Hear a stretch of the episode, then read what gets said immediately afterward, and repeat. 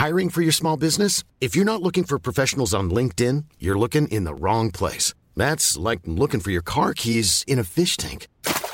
LinkedIn helps you hire professionals you can't find anywhere else, even those who aren't actively searching for a new job but might be open to the perfect role. In a given month, over 70% of LinkedIn users don't even visit other leading job sites. So start looking in the right place. With LinkedIn, you can hire professionals like a professional. Post your free job on linkedin.com/people slash people today.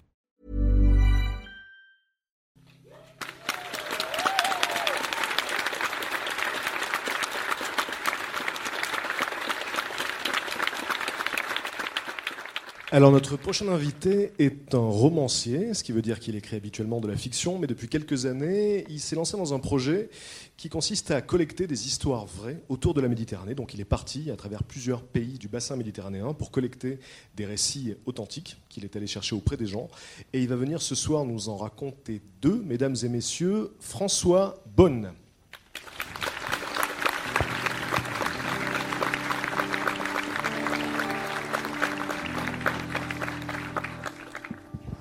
Bonsoir. Ça fait euh, presque 4 ans maintenant que je me promène autour de cette mer euh, Méditerranée pour collecter des histoires avec euh, mon petit micro. Et euh, je voulais commencer par cette histoire qui m'est arrivée il y a deux mois, enfin que j'ai découverte, que j'ai collectée il y a deux mois. C'est une histoire qui se passe à la frontière syrienne. Euh, dans la baie d'Alexandrette, c'est vraiment euh, côté turc.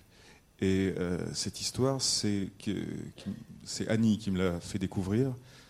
Elle raconte l'histoire d'il y a 100 ans du génocide arménien.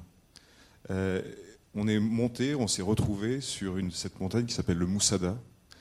Et on s'est dit, on va commencer ce projet à partir de cette euh, montagne où il y a eu, il y a 100 ans, ce fait euh, exceptionnel dans le cadre du génocide arménien. Il y a eu ces sept villages arméniens qui ont refusé de prendre la route et qui ont décidé de résister à l'armée turque, qui sont montés sur cette montagne et qui, pendant 53 jours, ont résisté et, et ont combattu.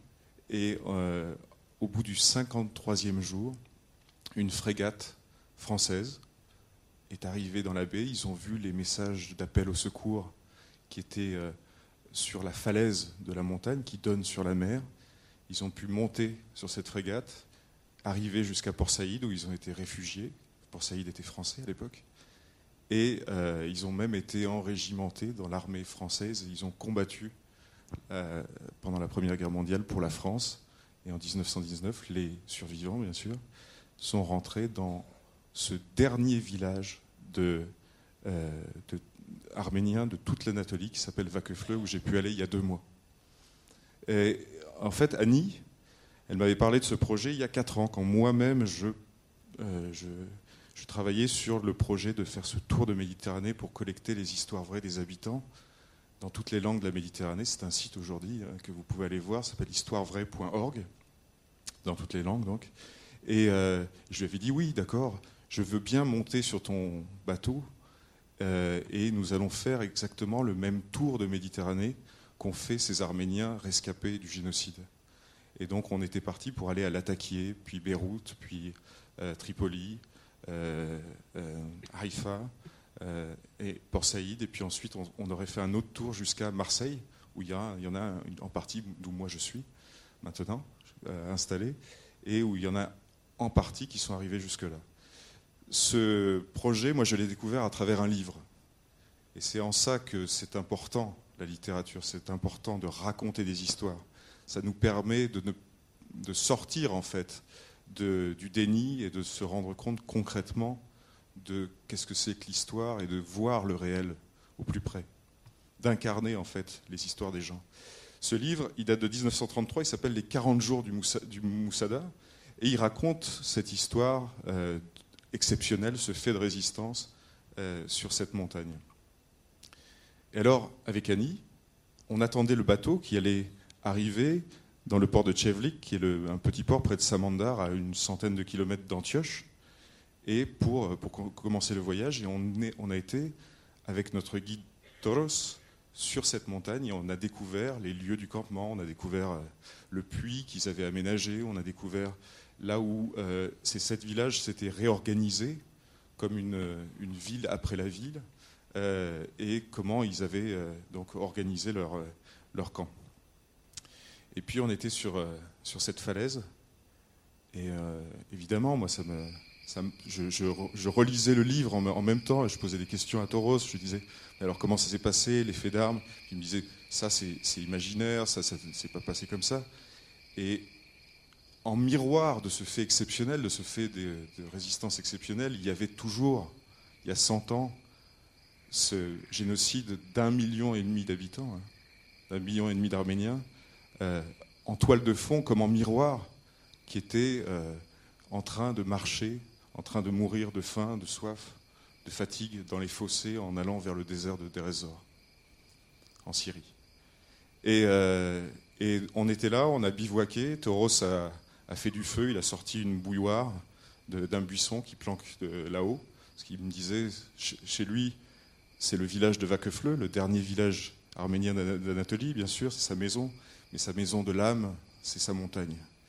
Et donc on mange ensemble. Et là, il, il nous raconte avec Annie l'histoire de Kessab. Il nous montre, tu vois les montagnes juste là, là c'est la frontière syrienne. Et il y a, juste derrière là, il y a Kessab, qui est une petite ville syrienne, où il y a une communauté arménienne.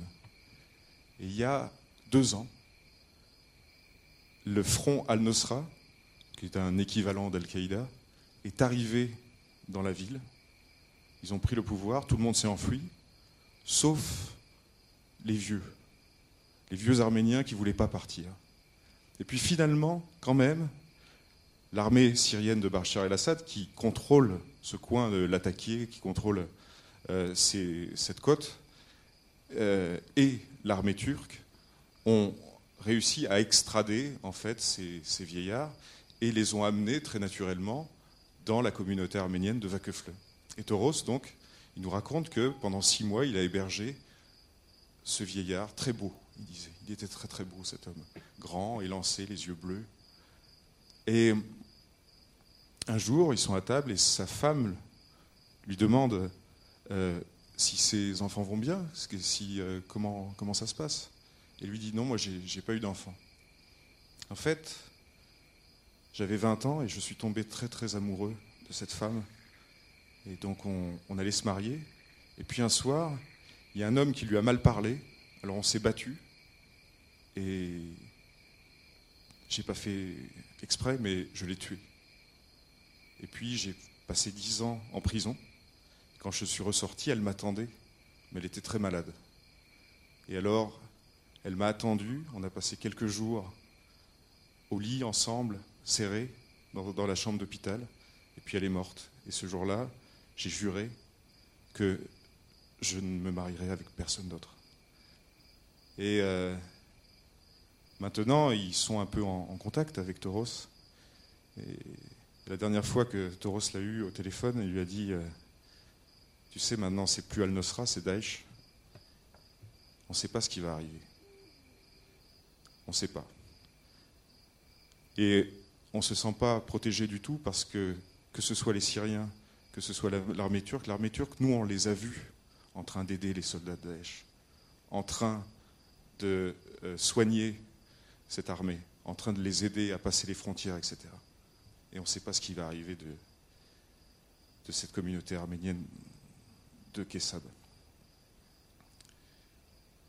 Je dis dans le, livre qui, euh, rassemble environ 200 histoires vraies des habitants de la Méditerranée, donc que j'ai collecté entre décembre 2011 et euh, avril 2013. Je dis en, préambule que la mer Méditerranée est une bouche gercée, dont la lèvre supérieure s'exprime en latin et la lèvre inférieure en arabe. Et quand cette euh, bouche tente de déglutir, quand elle essaye de reprendre son souffle, eh bien elle a mal, ça pique, parce qu'il y a toutes ces barbelés, toutes ces frontières, tous ces murs qui l'empêchent de respirer. La deuxième histoire que je voulais vous raconter, je l'ai collectée en janvier 2013. Et ça se passe à Hébron. Je ne sais pas si vous voyez ce que c'est qu'Hébron. Hébron, c'est une ville, je pense que c'est le pire après Gaza. Hein, Gaza, c'est vraiment une prison à ciel ouvert. Mais Hébron, c'est une ville donc, qui est derrière le mur en Cisjordanie, qui était la deuxième ville après Jérusalem, une grande ville de commerçants. Et c'est une ville, il faut imaginer, qui est devenue fantôme. Il faut imaginer que si c'était Avignon, Hébron, eh bien, les habitants d'Avignon se verraient interdire l'accès à la rue de la République. C'est ça la, situation. Ou euh, si on est à Marseille, la canebière est interdite aux habitants de Marseille. C'est une ville qui ne peut plus fonctionner car il y a, euh, dans les années 60, se sont installées une centaine de familles, ils sont toujours le même nombre à peu près, une centaine de familles de colons juifs en plein cœur de la vieille ville d'Hébron. Mais ce n'est pas seulement 100 familles, donc 500, 600 personnes, c'est aussi les 3000 soldats tout autour d'une vieille ville. Imaginez une vieille ville avec le souk, avec la, Médina, quoi. Euh, cette vieille ville, elle ne fonctionne plus. Et, le premier jour que j'ai passé en Cisjordanie, où j'ai passé le mur, après avoir été pendant plusieurs semaines à Tel Aviv, à Haïfa, à Nazareth, dans trois kibbutz différents où les gens ont bien voulu euh, m'héberger, euh, quand je suis arrivé là, à Hébron, j'ai eu le choc de ce que c'est que l'occupation, de ce que c'est que euh, cette humiliation permanente qu'on fait aux gens, ce que c'est qu'une armée en fait hein, d'occupation. Et euh, je me promenais avec Wassef, qui était, qui était la personne qui m'hébergeait, et on, a, on est allé dans le vieux centre, il, voulait me montrer la situation du vieux centre, donc tout est fermé, tous les magasins sont fermés. Euh, et on est allé dans le vieux marché au poulet. Et là, on a rencontré une vieille dame, Zleira. Zleira, elle m'a dit J'ai une histoire pour toi. Toi, tu, qui, collectes des histoires. Ça se passe en 2008. en 2008, on avait exactement là, dans le marché au poulet, c'est une petite cour, hein, on avait euh, nos enfants, euh, des, grands ados, 17, 16, 18 ans, qui jouaient au foot. Et ils jouaient au foot, évidemment, quand on joue au foot, ça fait un petit peu de bruit. Et euh, les colons, qui sont nos voisins directs. Hein. Ils vivent derrière des grilles. Hein. On a l'impression, quand on est dans le vieux Hébron, que c'est deux eaux. Et chacun est dans des cages, derrière des cages, et se balance des pierres, empoisonne l'eau. C'est voilà l'ambiance. Hein. Les Palestiniens, quand ils vont à l'école, se font euh, euh, caillasser par les autres gamins. C'est euh, une situation de, de, tension, de haine permanente. et donc, voilà, ils étaient là en train de jouer, et les colons ont appelé euh, les soldats qui sont donc au service des colons pour leur protection. Les soldats sont arrivés, des jeunes soldats, parce que ce qu'il faut imaginer en Israël, c'est que quand nous, on fait une licence d'histoire, comme moi, ou de droit, ou de... peu importe, euh, pendant ce temps-là, entre 18 et 21 ans, tous les hommes, pendant trois ans, font licence de guerre et les femmes pendant deux ans. Et ils sont dans les, territoires occupés, sur les checkpoints, à s'ennuyer, à avoir le droit, avec des, armes, de tuer, s'ils le souhaitent, les gens qui passent. C'est ça euh, ce qui se passe en Israël. Et, et ça, c'est à 40 km d'une ville comme Tel Aviv, où tu peux vivre comme si de rien n'était, dans le déni total de l'occupation. Et donc ils sont en train de, jouer au foot, les soldats arrivent, et euh, Zleira est là, elle est la porte-parole. C'est elle, elle s'est installée exactement dans le vieux quartier pour s'occuper des enfants du vieux quartier. Et euh, Zleira euh, dit à l'officier, enfin au jeune sergent, euh, capitaine, je ne sais plus, et lui dit c'est pas possible, vous ne pouvez pas empêcher des jeunes de jouer au foot. Il faut qu'ils jouent au foot. On a le droit. Et Zlera me dit, mais ils font tout pour nous empêcher de vivre une vie normale, parce que toute la politique depuis 1948, toute la politique israélienne, c'est de faire en sorte qu'ils partent, qu'à un moment donné, ils se résignent et qu'ils quittent la Palestine pour récupérer cette ville qui est considérée comme une ville sainte hein, dans la religion juive, puisqu'il y a le tombeau d'Abraham à Hébron. Et donc ils sont là, les soldats se mettent au milieu pour empêcher les jeunes de jouer.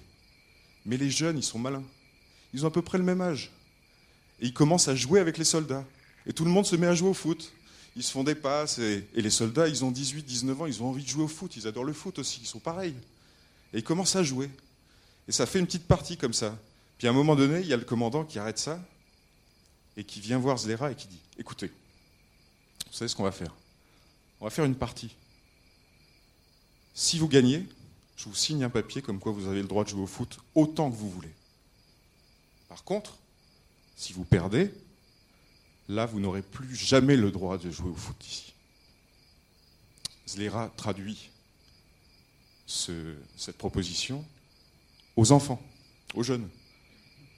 Tous les enfants. Yallah, bien sûr, on va les défoncer, il n'y a pas de problème. On va leur remettre une piquette. Ils vont se mettre à jouer quand là arrive un commandant qui apparaît sur les hauteurs de la Médina, parce qu'ils sont toujours sur les toits comme ça, hein, à guetter, et qui dit C'est pas possible, vous ne pouvez pas jouer au foot. Qui va, qui va s'occuper de vos armes? Vous ne pouvez pas jouer armé. Qui va s'occuper de vos armes? La partie est annulée. Et là, Islera dit Si vous annulez la partie, c'est que nous, on a gagné. Je vous remercie.